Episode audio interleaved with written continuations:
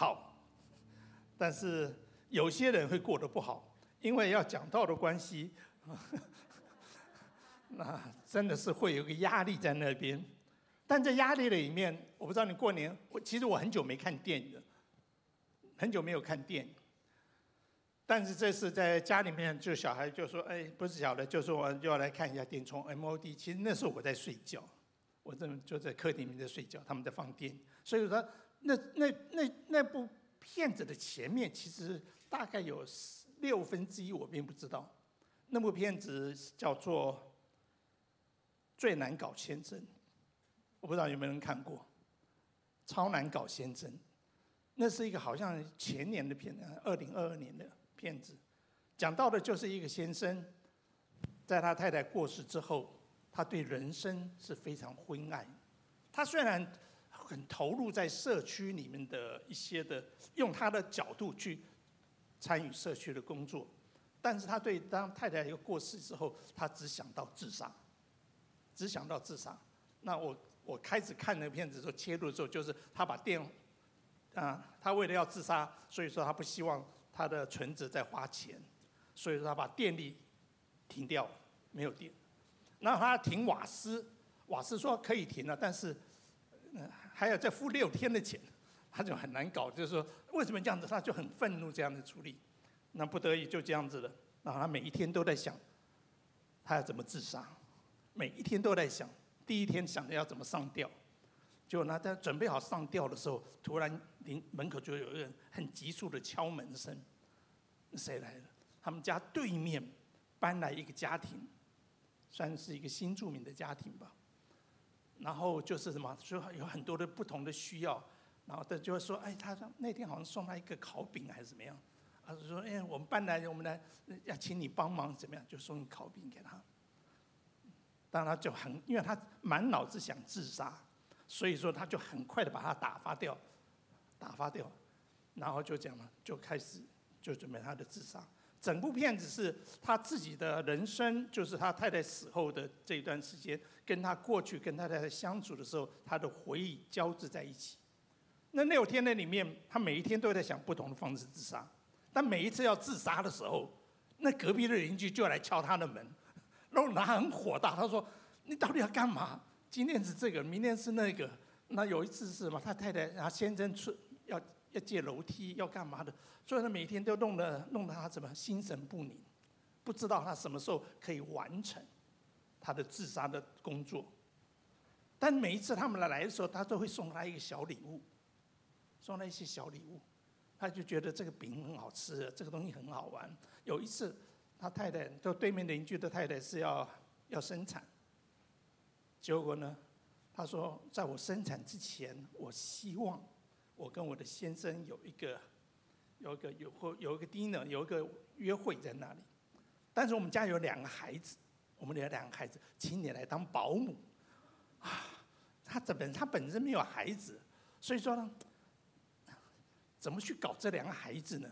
当然孩子，因为他是一个很热心。社区里面工作的，所以他就乐意去做这件事情，以至于在那照顾孩子的过程里面，他看到那个家庭里面的一些需要。他先生好像他们家里面有个洗碗机，啊，一直修不好。然后他他他那两个小孩就说：“哇，爸爸想把想想把他从窗户丢出去，但是我妈妈不准他去碰窗户。”因为碰了窗户，他上次就因为碰窗户摔断腿就对了。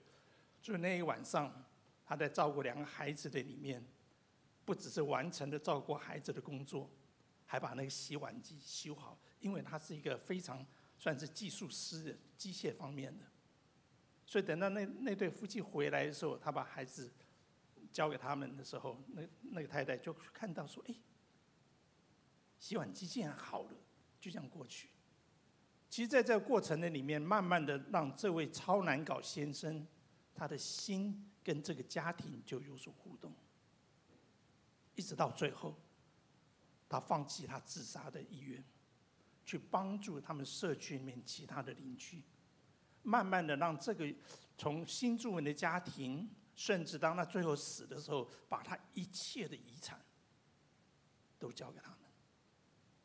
我觉得这是一个很温馨的片子。今天要分享的题目是传讲的信息是从蒙福到分享。刚才我们祷告的经文，我们奉献的经文里面，当我们奉献十分之一的时候，那段经文不知道你有没有注意，你就可以学习敬畏神。说真的，我们在信仰的过程里面，我们时常希望的是，好像我们的生命一翻就是什么，就好像改换一新的一样，完全完全可以什么，像过年一样，就换了一样子。从蒙福到分享，我想在过年期间，你会传出去很多的祝福卡片，你也会得到很多的祝福卡片。你对这些事情，你会觉得它马上就会发生吗？不，就像最后一章，从岁首到年终，耶和华的祝福满满。其实这这章这节圣经节是你每一天都可以经历的，不是在年终的时候才有经历，因为是从岁首开始，你的路径都被神的自由所追。所以今天我的提问本来是蒙福与分享，但后来我把它改成。从蒙福到分享，这原是一个过程。你不需要急于说，我马上要改变什么，我马上要得到什么，我马上要变成另外一个人。我想到我今天早上起来的时候，应该像昨天有没有？我对今年还蛮灰色的。我不知道，就昨天不是不是因为讲道的关系，只是因为想到一些事情非常不容易，对我来讲是。很难去突破的一个东西，我就觉得太太困难了。我是不是要放弃那个计划呢？我是不是要放弃那个计划？这个题目是今天早上我才改的。上帝让我看到说，我不过是在走一个旅程而已，走一个旅程而已。我不知道你很不喜不喜欢耶和华以勒的这一句话，你会喜欢对不对？那是什么时候发生的事情？亚伯拉罕献以撒的时候，大概那是他一百一十多岁的时候，他从七十五岁离开哈兰，到一百一十五岁，他的信心才到巅峰。对我们来讲，讲耶和华以勒很厉害，很容易；对亚伯拉罕来讲，他走了四十年的时间，走了四十年的时间，你能不能把你的？以撒献上，不在于现在，而在于你是不是要走这个旅程，从蒙福到分享。让亚伯拉罕的福是什么？不只是亚伯拉罕得福，而是世上的万国要因他而得福。那是一个什么？他一个丰富的生命的经历。今天我们要来从《生命记》第十五章，这是在过年期间。我们灵修的一段经文，我们一同来念，请。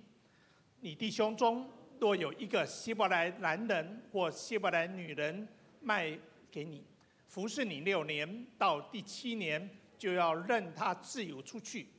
你任他自由的时候，不可使他空手而去，要从你羊群、禾场、酒榨之中多多地给他。耶和华你的神怎样赐福于你，你也要照样给他，要纪念你在埃及地做过奴仆，耶和华你的神将你救赎，因此我今日吩咐你这件事。他若对你说：“我不愿离开你，是因你爱他，爱爱你和你的家，且因你在在你那里很好，你就要拿锥子将他的耳朵在门上刺透，他便永远为你的奴仆了。”你带婢女也要这样，你任他自由的时候，不可以为难，以他服侍你六年，就要比雇中的工价多了一倍了。耶和华你的神就必在你一做的一切事上赐福于你。我们一同来祷告。主啊，圣灵们来到你面前，主让我们仍然在世的时候，主我们真的求你自己给我们一个祝福，就是。让我们每一天在里面与你同行的时候，我们与你的关系，我们从你那里所得的生命就越大，越加的丰盛。不只是我们自己蒙福，也让我们家人，也让我们周围的人，让我们在社会上面也能够使别人蒙福。主要是我们仰望你，把今天的信息交在你的手中，让我们在新新的新的一年的里面，主让我们蒙福，也让我们能够去分享，让我们在地上来见证我们神的生命是何等的宝贵。奉耶稣的名祷告，阿门。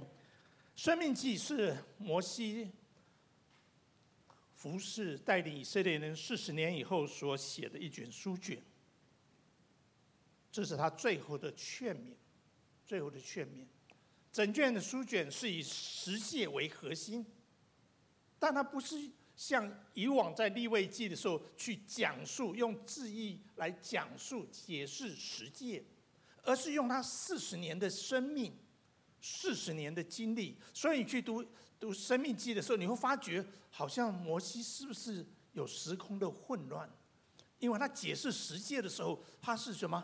把历史中间的任何几几个事件拉进来，来说明这个真理是怎么一回事，来说明真理的事情。所以你去读《生命记》的时候，请你不要按照历史的先后次序。来写来来解读，摩西没有老人痴呆症，也不是时空错置，他乃是从神那里去教导下一代的时候，让他们可以知道十诫真的重要是在哪里。十诫不是重在外面的改变，而是重在里面跟神的关系。这今天我们会来提的。那在导读本，乔老师在写这段圣经，在讲到。十五章之前的时候，四章二十二节一直到十六章十七节，他特别的说到，这是针对第四诫当守安息日。但你刚刚看没有任何看，没有看到任何安息日的字句啊。但他只是讲到说，当守安息日，其实今这次谈的是安息年或免年的事情，让我们可以知道这怎么样运用。对摩西来讲是怎么样希望。以色列的百姓世世代代能够遵守，也是在我们生命的里面，我们可以去体会神赐给我们新的生命是何等的宝贵。当守安息日，在出埃及记二十章强调的是什么？神的创造。因为创世纪一开始就说到了，神用六天创造了万物，但第七天他就安息了。但摩西在《生命记》提到安息日的时候，他强调的是神的拯救，而且这拯救是从出埃及里面开始起来的。其实，在旷野里面，神多次的因着摩西的祷告的缘故，怎么样赦免了以色列人？神的拯救，安息日不只是神的创造，安息日也包含了神的拯救。因此，让我们要看到神创造的生命在我们的身上，但耶稣是什么？把我们从罪恶的里面怎么救拔出来，给我们一个重生属灵的生命。所以说，当我们要从这方两方面来看的时候，我们要看刚才所读的那段圣经，在安息年的时候，其实第十五章前面已经讲到了，第七年是安息年。第七年是安息年，是豁免年。你对你自己的同胞手足，当然我们看到的是奴仆也好，是婢女也好，到了第七年，你就要释放他们出去。在《申命记》第十五章前面提到什么？因为快到第七年了，那有些人是什么？你就不可以什么？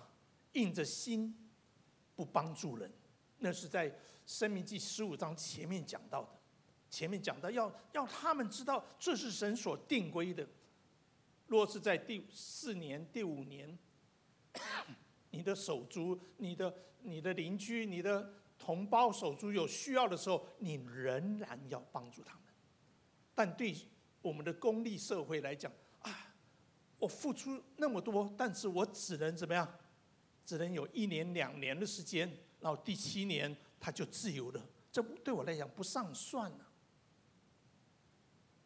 但是，摩西在《申命记》十五章说不可以这样做，所以刚才所读的圣经，我们来看，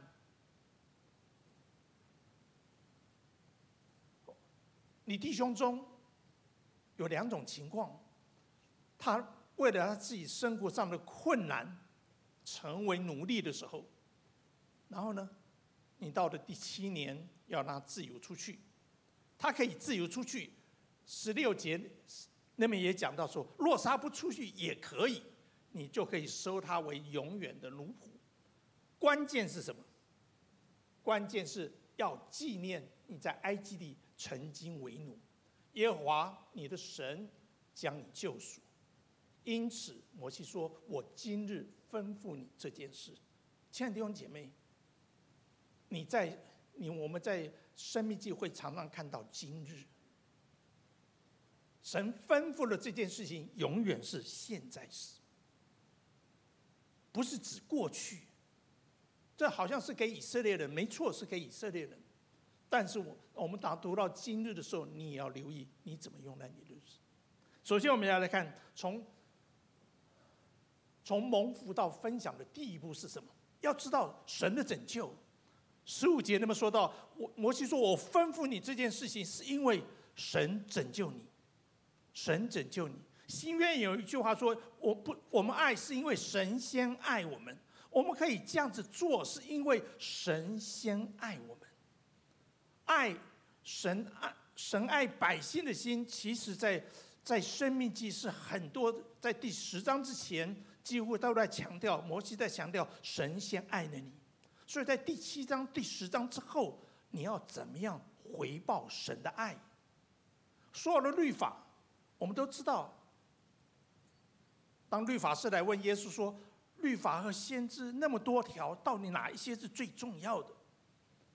耶稣引用的是《生命记》，你要尽心、尽性、尽意爱神。其实也相仿，叫爱人如己。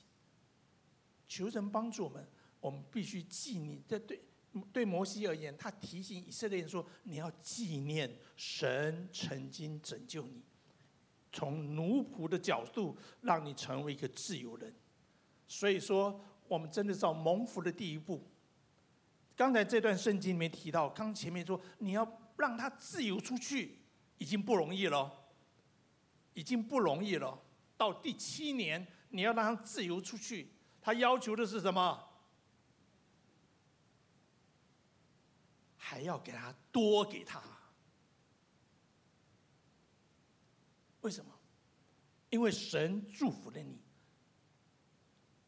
他遵行神的旨意，他在生活的里面，他愿意怎么样去善待他的仆人，神就已经祝福了你。这边讲到什么？你让他出去的时候，不可使他空手，要从你的羊去、禾场、酒榨之中多给他，耶和华你的神。怎样赐福于你，你也要怎么样，照样给他。在这六年里面，他是一个愿意遵行神命令的人，神就会祝福于他，神就会祝福于他。然后呢，当他在遵行神的命令，他自由出去的时候，后面不是硬性规定，但是神把一个挑战放在他的百姓的当中，你不可让他空手出去。你要多给他，至于什么叫多，那就存乎于自己的对神的信心和爱心。求神帮助我们，让我们能够在我们的社会的里面，在我们教会里面，我们可以去爱人。但是我们怎么样爱更多的人呢？前几天我呃不是前几天，应该就是昨天吧？昨天应该是昨天，我接到一通电话，这是我牧区里面的一个。一个组员给我的电话，他说：“牧师，我跟你分享一件事情，因为他最近啊之前买了一部车，然后车子好像跟人家有一点的小小的车祸。他说我在跟别人谈这件事情的时候，我完全没有火气。他说以我的过去的经验，不会是这样。他说我到底是怎么搞的？”是因为我在确诊之后，或者生病后吃很多药，让我的神 让我的改变吗？还是我的生命真的不一样？我说真的，这是他的生命成长的一个过程。他会发觉他以前会会很很很公义的去去跟人家要求这个要求那个。但他说这一次他完全没有火气，也没有怨言。这个你弟兄中有一个希伯来男人或希伯来女人被卖于你，服侍你六年，六年是最长的时间，因为安息年是固定的。第七年你就要让他自由出去，这是一个律法上的要求。要让自由出去，但在这服饰里面，他因为守这个律法，上帝就赐福于他。然后呢，你也要照样给他。求神帮助我们。过去一年，在未来的时候，在过年头的时候，都会有所谓的年终奖金，但等到。年终奖金一公布的时候，好像各行各业都会在比较，到底谁比较多，谁比较少。上帝求神帮助我，这既然叫做奖金，我怎么样用在你要我用在的家人和朋友的身上？这不是给你，我们常常会把东西绑住啊，亲爱的弟兄姐妹，我们常常就觉得这就是我的。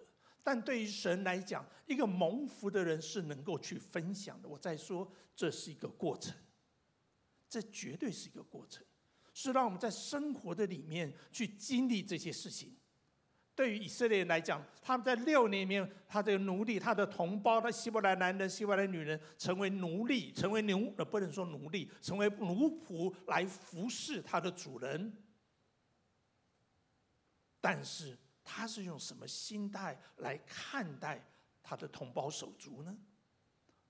他都有正确的心态的时候，神就会什么？耶和华怎样赐福于你？神必定祝福你。因神说，你可以从你的禾场、从你的酒榨、从你的羊群之中，你可以看到神怎么样祝福他。哦，摩西早就从神的眼光看到这一切，你的羊群会多的。你的酒榨会扬新酒盈溢的，你的禾场会是多的，不只是奉献十分之一，而且神会多给你，然后你就可以照样。求神帮助我们。当我们说从岁首到年终，神使我的岁月使我的经历是丰富的时候，求神帮助我，我是一个蒙福的人。但我怎么样分享出去，那是一个挑战，那是一个挑战，这是一个分享的人生。到后面来讲，我们要看的是福杯满溢的人生。他已经按照神的命令说：“我可以让你自由出去，我也可以给你很多很多你生活上需要的。”因为他原先因为困苦，他卖自己为奴，他出去说真的，他也不能生活，所以神说：“你要多给他。”让他出去的时候，他可以养活自己。但他说什么呢？若他对你说：“我我不愿意你会离开你，因为什么？他爱你和你的家。”表示说，这个人虽然是是是同胞手足，但也是为奴的时候。但他在你的家里面看到你的什么榜样，看到你的见证的时候，他不愿意出去。这是一个。不一样的什么？不一样的景象在那里。当然后面就讲说，你可以留他永远为奴。但你愿意这样做的时候，你会看到最后我用红字标出来的：耶华你的神必在你所做的一切事上怎么样赐福于你。这是一个过程。当你去愿意从蒙福，你愿意遵行神的命令的时候。其实，真的在律法的里面，我还是要说，这是在导读灵修生命记的时候，让我再一次经历，不是律法限制你，神不是要你做这个做那个，不要做这个，不要做那个，神要你的是什么？你要去爱神，你的生命必须不一样。虽然我们知道旧约律法以色列很难守得住，为什么？因为他们把他认为那是写在石板上，其实不是在石板上。生命里面充满了爱，你怎么样去领受神对你的爱？你怎么样同神对你的爱去爱别人？那绝对是在生活里面的一个考验，因为别人不见得可爱啊。但是神说你是为奴的时候，我就把你救出来。你要去经历怎么样去爱那些的奴隶，那些为奴的。这是一个在我们生命里面可以去思考的。现在可能没有努力，但在职场上面，你有你的同事，甚至有你的下属，你怎么去看待这些事情？你我需要有智慧。当你在家里家族的里面的时候，你有上上有长辈，下有晚辈的时候，这边讲到说，这个仆人，这个他的同胞手足，看到你的家里面的见证的时候，他爱你，他不愿意离开你。他看到你爱你的家人的时候，他愿意留在你的家里面。这是一个不一样的见证，不只是只有工作的关系，还有家人之间的互动，这是一个挑战。特别在过年时候，我有些人，我看到一个新闻，有一个好像是护理师吧，他抽签，他们的抽签什么？抽到哪天哪两天要值班，你知道吗？除夕跟大年初一，他非常高兴，他不用回家。新闻的写出来的时候，他说：“这种人在我们的社会上还真不少，回家对他们来讲。”是一个挑战，甚至是一个难熬的日子。但神写的是圣经里面的《申命记》里面说，他会看到一个基督徒的家庭，或者说一个遵行神律法里面的家庭的时候，会吸引人。即使是用为奴的身份，他都愿意留在这个家庭的里面。一句这个家庭就会在凡事上，在你所做的一切事上。赐福于，这是福杯满溢的影响力。我相信这是他前面愿意多给人的时候，这边讲一切上更多满意出来的时候，他会给什么？会给更多，会给更多。求神帮助我们，让我们能够在神的里面知道神要我们经历的是什么。神不是限制你做很多事情，神只是要你去经历他生命里面的丰富。这样讲到说，在《生命记》这两段圣经夹着是神曾经把以色列人从罪恶、从奴隶的角度里面救拔出来。蒙福的第一步是什么？耶稣是把我们从罪恶的里面拯救出来，使我们重生，得到新的位分。神对以色列人的的称呼是什么？在法老人里面讲到：“这是我的百姓。”在他们在西乃山要领受律法的时候，神称呼他说：“你们是圣洁的国度，是祭司的身份。”同样都是奴隶，但是神把他们拯救出来的时候，神给他们一个远大的目标：你要成为国度里面的祭司，万国里面的祭司。你要活出一个圣洁的生命，是因为神住在你们的当中，透过实践。透过会幕与你们同在。同样在新约在新约的里面的时候，耶稣好像就是那个属天的会幕，住在我们的里面，住在基督里。耶稣是他的名字，就是他将我从罪恶的里面拯救出来，让我不再是一个罪的奴隶。而是好像在新约的约翰福音里面讲到，他赐我们权柄做神的儿女。你我是可以蒙福的，是因为你是神的儿子，你是神的女儿。在我们生命的里面，我们这不过是我们生命里面的旅程的开始而已。但是我们基督徒还是有一个现象，就是我需要蒙更多的福。所以说，刚看到你手机里面过年的时候，我有一次一个晚上没有没有开手机，没有开 Line，里面有将近六十封，对我来讲很压力很大，因为人家给你，你就要回，你回了不能随便回，为什么？搞不好你他已经有这张卡了，我还不能用这张卡，所以我尽量避免用卡，因为什么？我也不知道他到底有没有得过这一张，因为我曾经说过不同的人给我是同一张的。你怎么样去祝福别人？除非你先经历到福分。对于这个人来讲，他已经蒙福了，所以说这个奴这个同胞手足要离开的时候，他可以有富足，他可以从神的那边哦，何尝酒榨羊群中间给他。既然你已经收到那么多的祝福，你怎么样化祝福为实际呢？你回头你可以看一下，今年过年你收到那些福，你怎么样让这些福成为你的实际，去祝福别人，去分享出去？这对你我来讲是一个挑战呢。我们不可以把福全部集中在自己身上，也不可以把福全部集中到自己的什么教会小组的里面。哦，每次分享出来说上帝多么祝福我，对神而言的时候，神说你要分出去，分给你周围的人，分给你周围的人。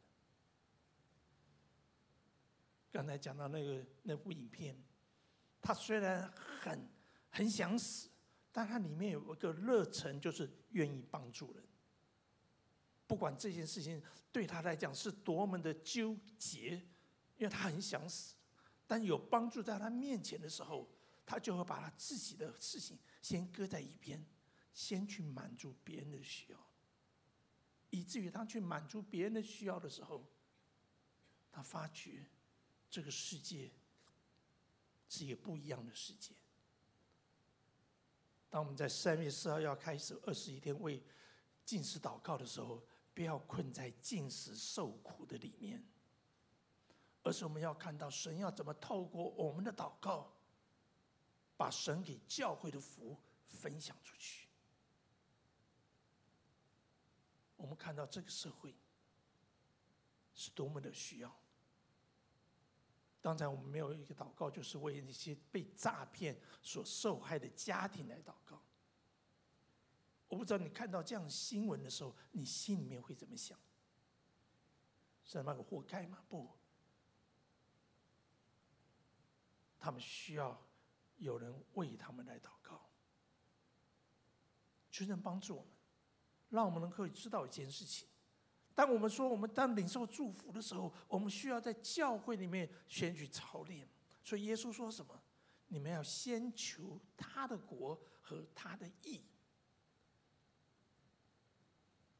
先把神的意念，旧约里面是十诫。说真的，十诫不是摩西传的，十诫在出埃及记那边讲到，是上帝亲自说的，亲自说的。耶稣说什么？他来不是要废掉律法，他乃是要成全律法。你们要先求神若何的意思什么？让我的价值观，因着我成为神的儿女的时候，因着我领受神的恩典的时候，让我的价值观先被改换一新。这就是一个过程。先求神的国和神的义。亲爱的弟兄姐妹，有时候我们常会困在说，我们奉主的名求就一定得着，有没有这一节圣经节啊？有啊。但是你是从哪一个出发点？是从自己呢？我虽然奉主的名求，我要发财，哦，我我去买乐透要中奖，我是怎么样？是为我自己？不，先求神的国和神的义，是让我能够明白我的生命里面的优先顺序。什么是神要我做的？耶稣所彰显出来的一个生活是天父指示他的，他才做；天父告诉他的，他才说。他虽然有全部全然对神有全然的认识，但他所做所说的事情，完全在天赋的范围的里面，不是好事就去做，没有。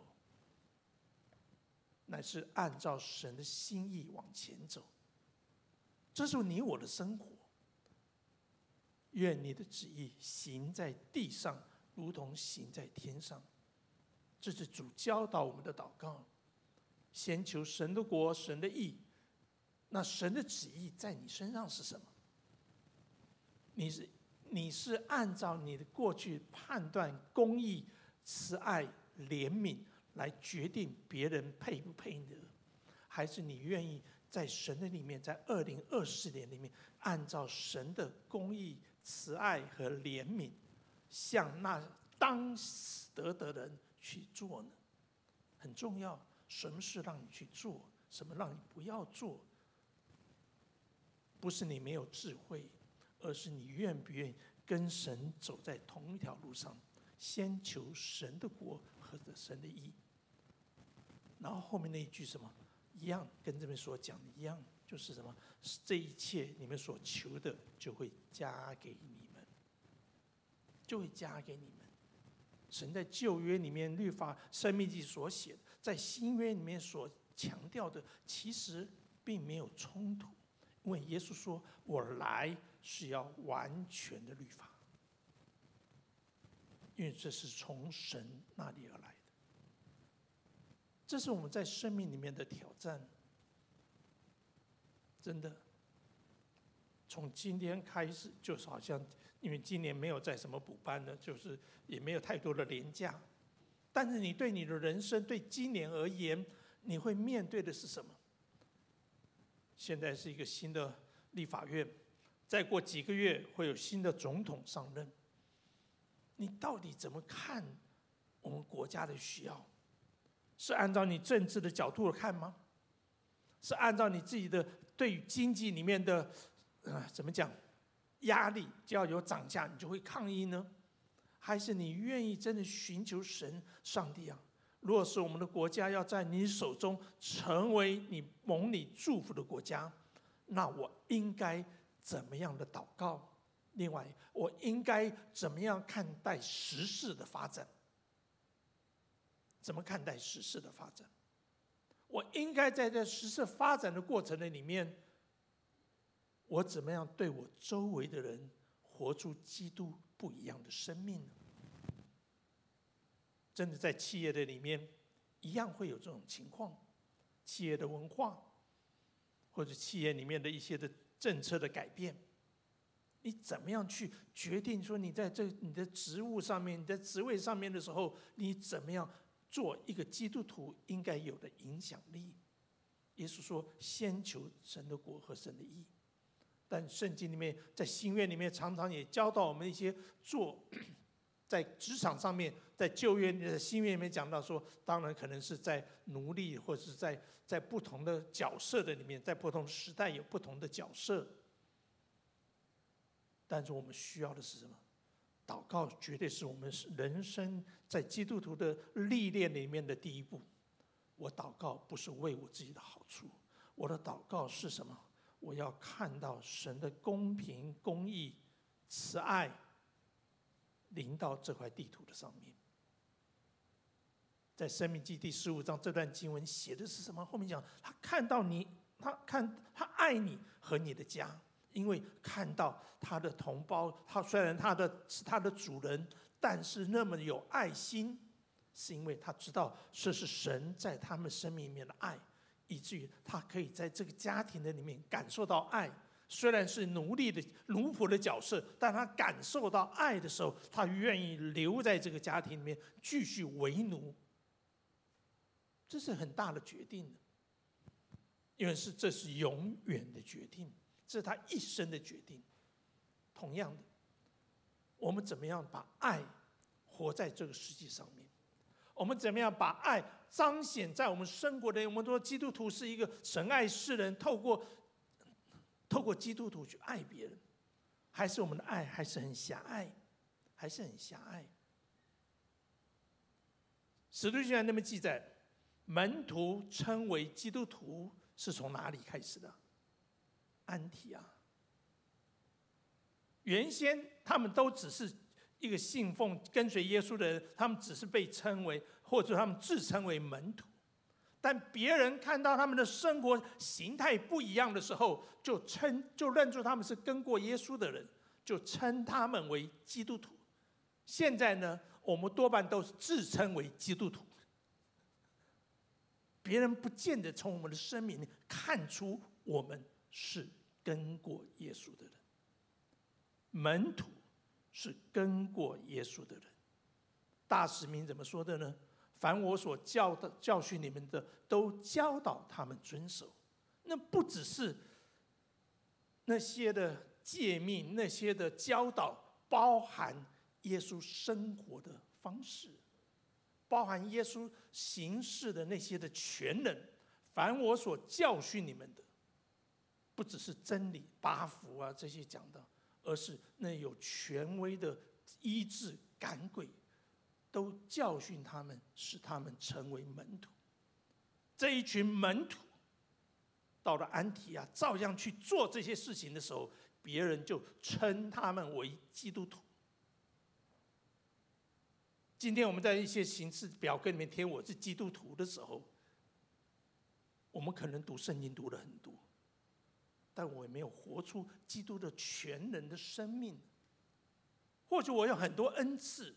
但我对信仰的一部分的坚持是有我自己的偏好，不一定呢。在生命记所讲的，你我必须在新约的里面靠着圣灵活出基督的样式出来。但我要说，这是一个旅程。亚伯拉罕从七十五岁出哈兰，一直到他献以撒。称那地为耶华以勒，那是走过了三十多年、四十年的岁月。只要你愿意在这条路上继续往前走，仰望为我们信心创始成终，只要你不要，只要你不要停在那里。今年的开始到今年的结束，你的生命绝对会不一样，但不保证没有风浪，不保证没有难处。不保证你一定会成功，但是你的人生绝对会像亚伯拉罕一样，成为别人的祝福，因为你愿意跟随耶稣往前走。门徒另外一个记号是什么？背起十字架。耶稣在受难的时候，头上戴的是荆棘冠冕。你愿意怎么样背起自己的十字架来跟随主？这是耶稣对门徒的另外一个一个画像，不只是怎么样，那些公会的人看到彼得、雅各他们的勇气，就认出他们是跟过耶稣的人。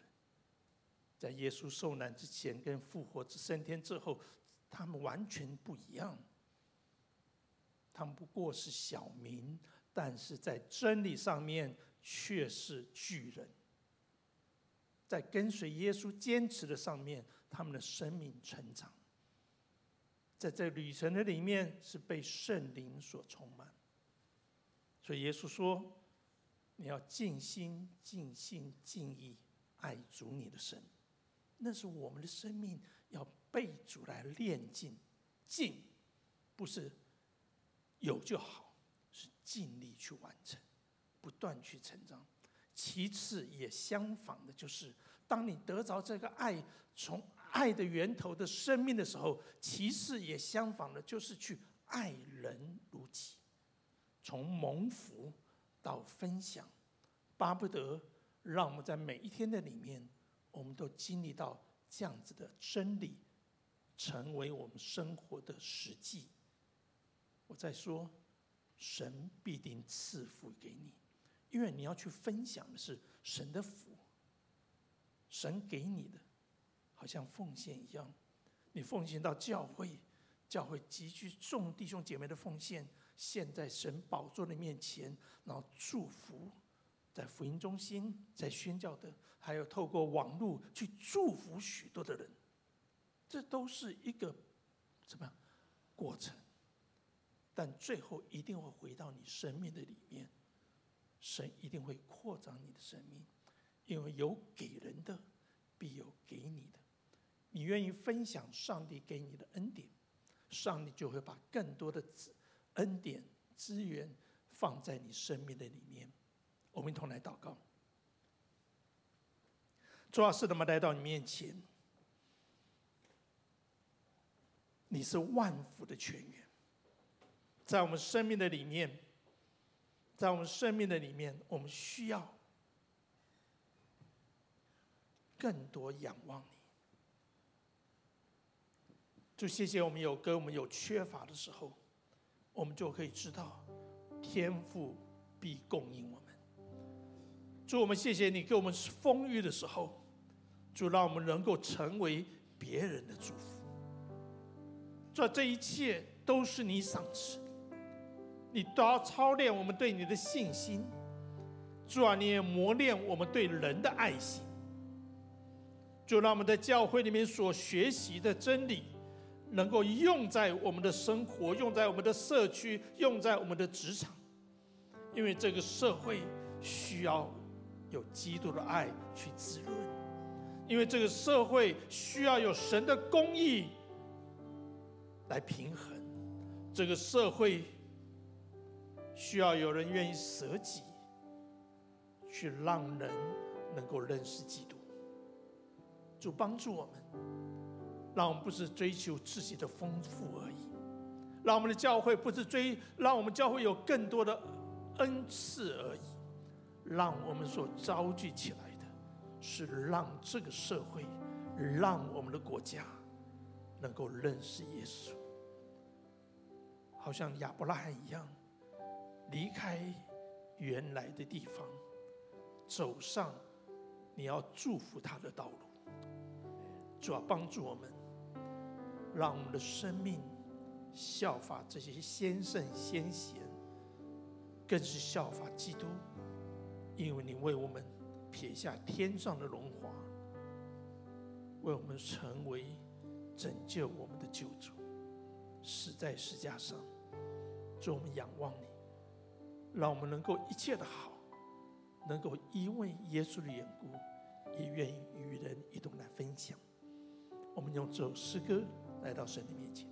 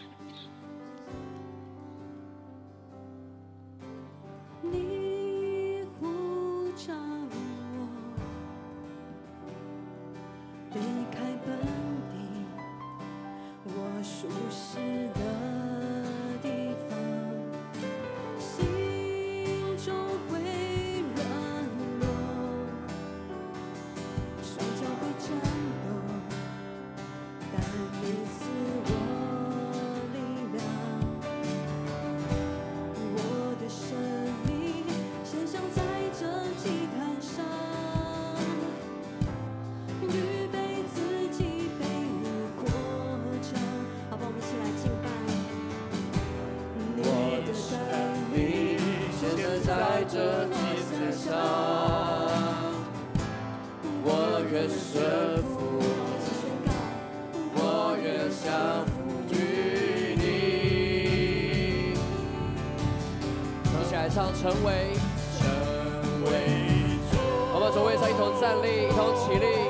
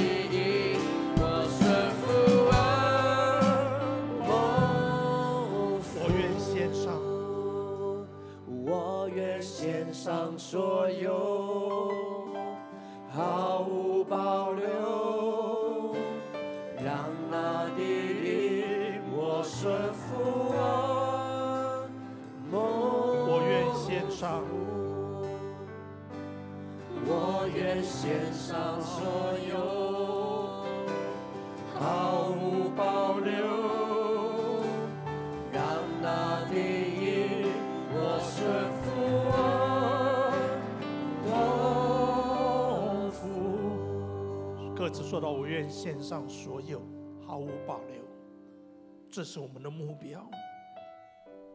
不见得我们现在马上做得到，但是你愿意献上，就算是五饼二鱼，就算两个铜钱，神都乐意使用，让那地因我顺服而蒙福。当我们下面要来祷告，什么是那地？是你的家，是你的职场。是你的人际关系，让那地因你的顺服而蒙福，不是交换。你愿不愿意顺服神？好不好？这是我们同声为你自己来祷告。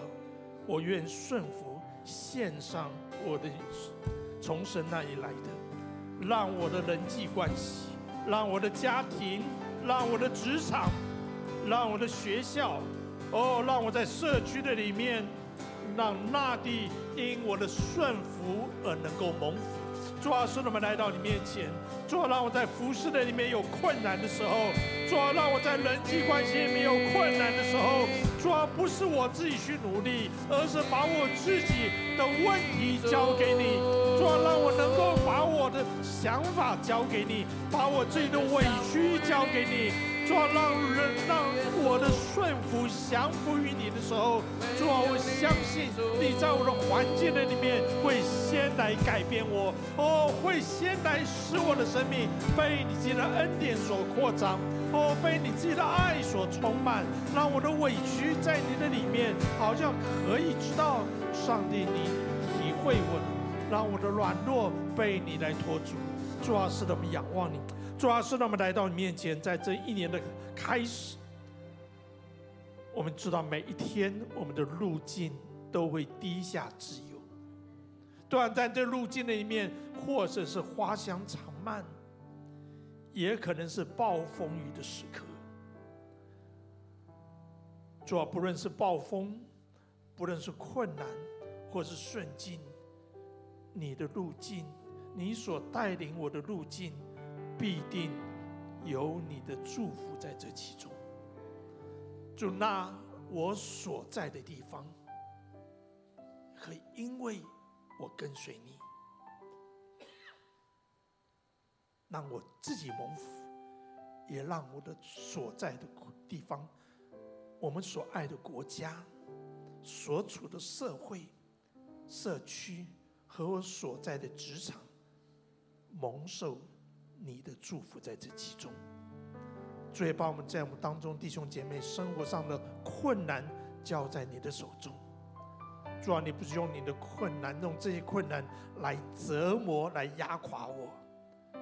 主，我相信你会带领我经过这些困难。